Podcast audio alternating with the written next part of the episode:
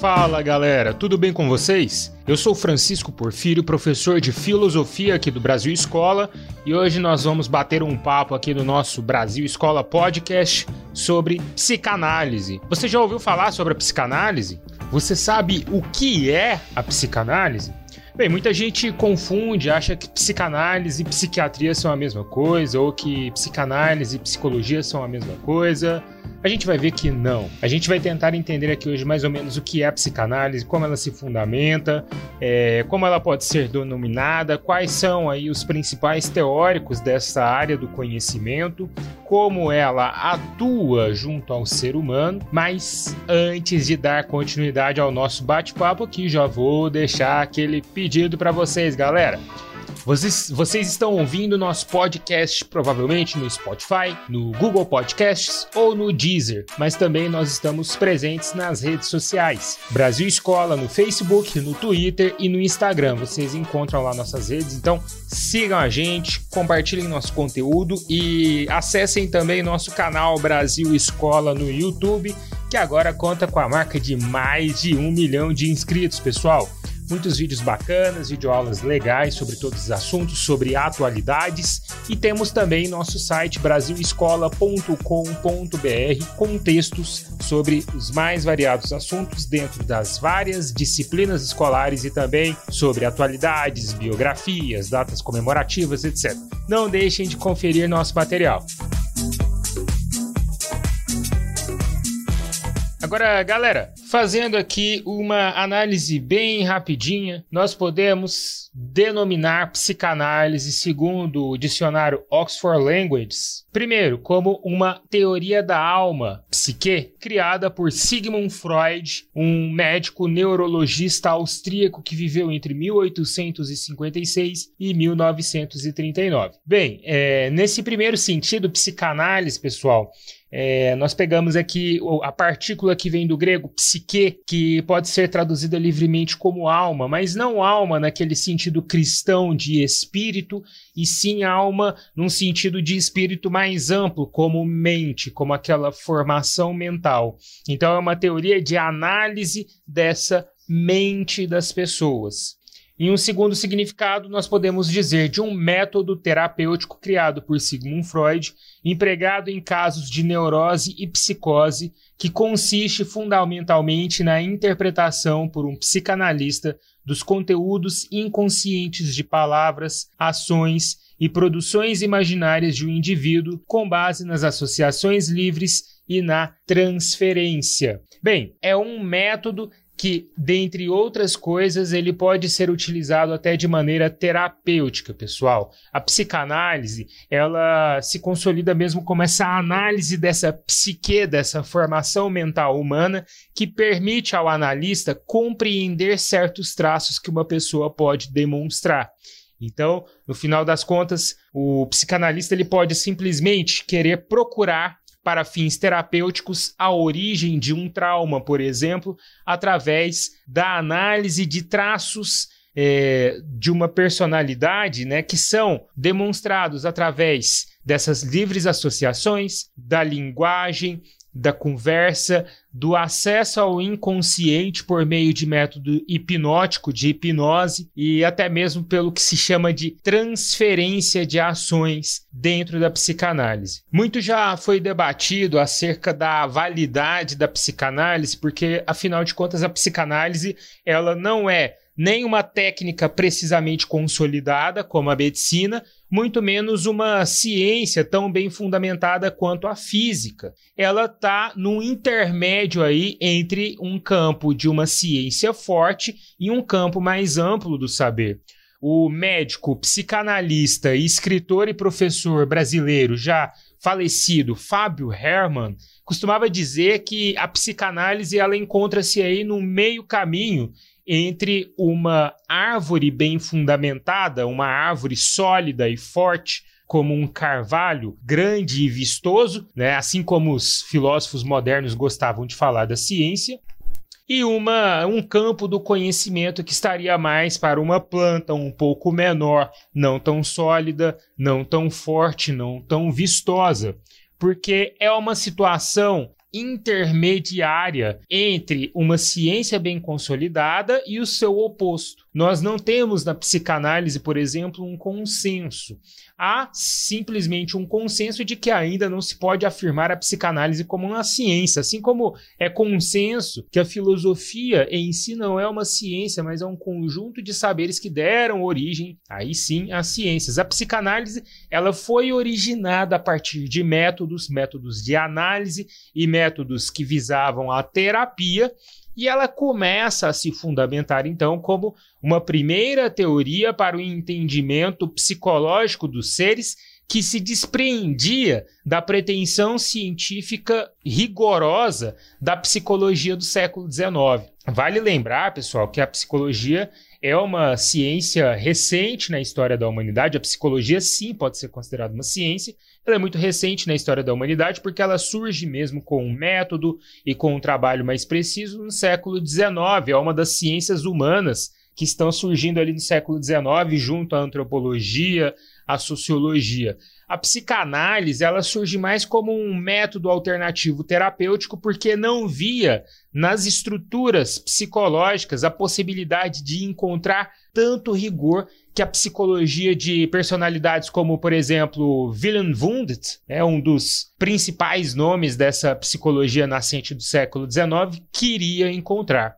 Freud, o pai da psicanálise, ele discordava que existia a possibilidade de achar uma uma profundidade, uma solidez é, das ações tão forte e tão rigorosamente pautada dentro da consciência humana. Aliás, o Wundt ele queria o estudo do consciente, porque para ele o que importava era o consciente. E Freud, com a sua psicanálise, ele está enxergando e voltando os olhares para outro lado, que é justamente o inconsciente pensando que é no inconsciente que encontram as estruturas que devem ser analisadas e estudadas para entender a formação mental do ser humano e poder, de algum modo, utilizar isso como terapia.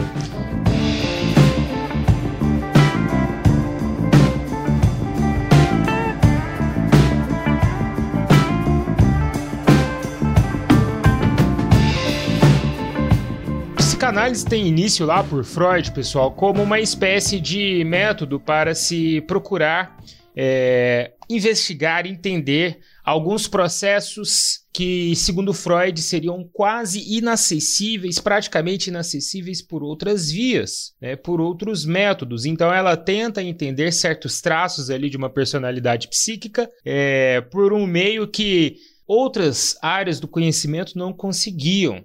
E ela acaba desenvolvendo também uma espécie de método para tratar certos distúrbios que surgem porque justamente é possível através dela achar, encontrar a raiz desses distúrbios, nesses processos mentais que ficam escondidos em nossa mente, e com isso criou-se uma espécie de jogo de grande coleção de informações, de dados que vão sendo guardados aqui e ao longo do tempo criam as bases para o pensamento dessa área do conhecimento que é a psicanálise. Os métodos e as definições de psicanálise são os mais amplos e variados.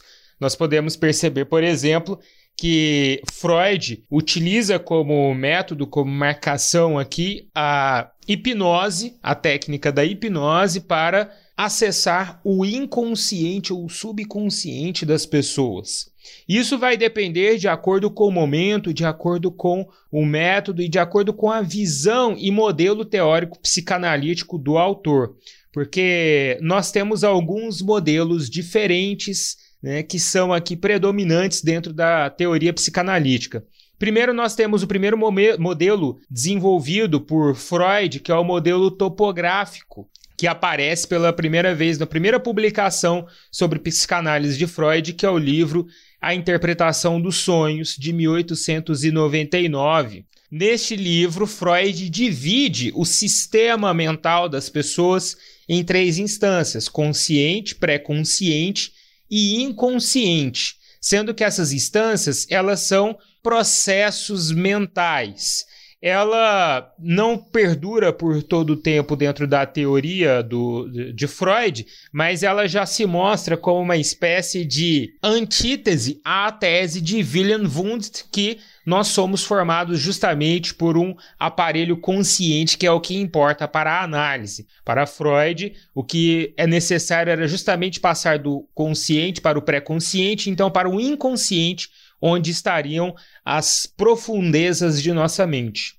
Freud desenvolve depois outro modelo, abandona o seu modelo topográfico e admite o uso de um modelo estrutural, que divide a mente humana, a psique, em três instâncias também. Essas são o id, o ego e o superego. Segundo Freud, id e ego eram as principais das instâncias inconscientes, id e superego, né? sendo que o id são aquelas estruturas mais animalescas que nos acompanham desde que nascemos, é o nosso inconsciente primário, né, que é compartilhado aí com um mundo mais selvagem, é aquele inconsciente das pulsões como as pulsões que Freud chamou de eros, por exemplo, as pulsões que levam para o prazer sexual, ou as pulsões de tânatos, as pulsões tanáticas que levam para a vontade e o prazer pela aniquilação, pela morte, pela destruição.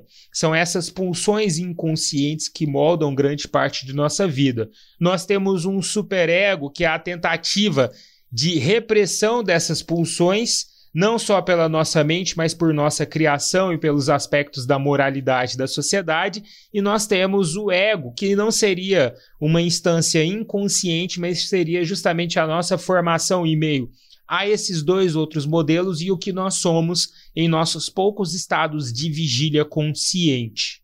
O ego ele opera meio que uma, uma, uma espécie de ponte né, entre o id e aquilo que o superego, por conta da sociedade, cobra. O ego e superego eles têm uma parcialidade aqui de consciente e de inconsciente. O id ele é totalmente inconsciente.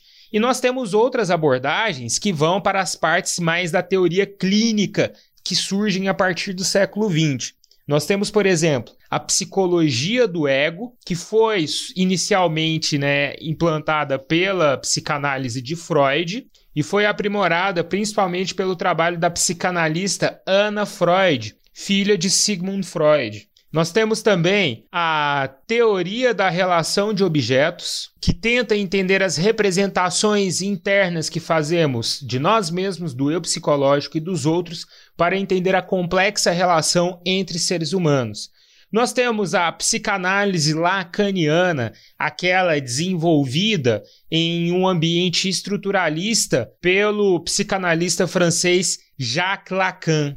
Jacques Lacan operou uma mistura entre a psicanálise freudiana, a linguística estruturalista e a filosofia de Georg Wilhelm Friedrich Hegel, né, de filosofia hegeliana, e ela se afasta bastante de certas concepções psicanalíticas do século XX e opera uma espécie de retorno a Freud para trazer novos métodos a partir de Freud. Lacan se dizia fazer uma extensão daquela psicanálise né, formulada primeiramente por Freud. Por isso que ele acaba por afastar de certas teorias da psicanálise do século XX, como, por exemplo, a teoria da relação de objetos, a teoria moderna do conflito e até mesmo a teoria de Anna Freud da psicologia do ego, né? Porque ele defende um retorno a Freud, mas com uma pitada de alguns outros elementos, como aquela filosofia hegeliana, como uma análise mais estrutural da linguagem, da linguística, até por modo, por meio de entendimento desse subconsciente do ser humano.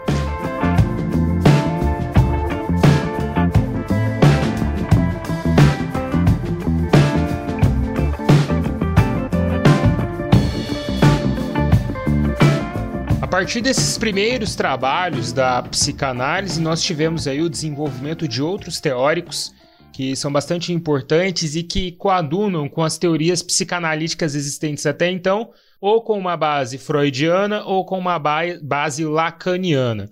No entanto, surgiram aí alguns teóricos que representam a crítica a todo esse movimento psicanalítico e apresentam os fundamentos para uma nova psicanálise, como é o caso dos filósofos franceses Michel Foucault, Gilles Deleuze, e do filósofo e psicanalista também francês Félix Guattari.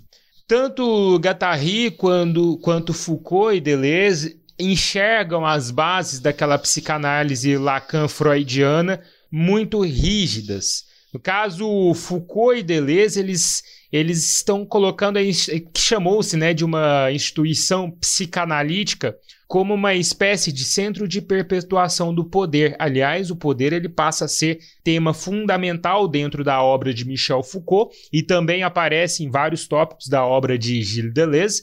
Né? E segundo os autores, os psicanalistas se afirmaram enquanto autoridades, enquanto poder sobre as pessoas a partir dessas teorias psicanalíticas, utilizando o confessionário, ou, ou melhor, o divã, como uma espécie de confessionário ali naquela tradição cristã. Se a gente for pegar a obra O Antiédipo de Deleuze e Guattari, eles ainda vão mais longe e vão dizer que aquela psicanálise freudiana de autores, né, que estavam ligados, membros da Associação Psicanalítica Internacional da época, da década de 1970, eles coadunam com um Estado opressor, com um Estado policial que perpetua aquela, aquela opressão e aquela centralização de um poder numa França, por exemplo, que viveu o maio de 68 e que viu as pessoas é, se levantando contra essa opressão e sofrendo também sanções políticas por isso.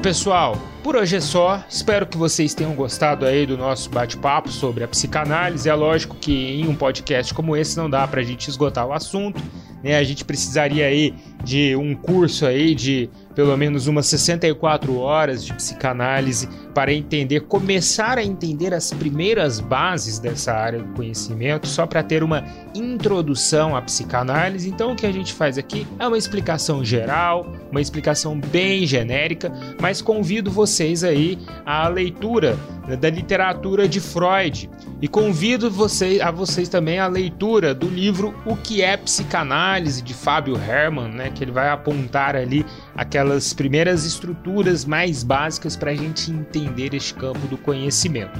Bom, pessoal, por hoje é só.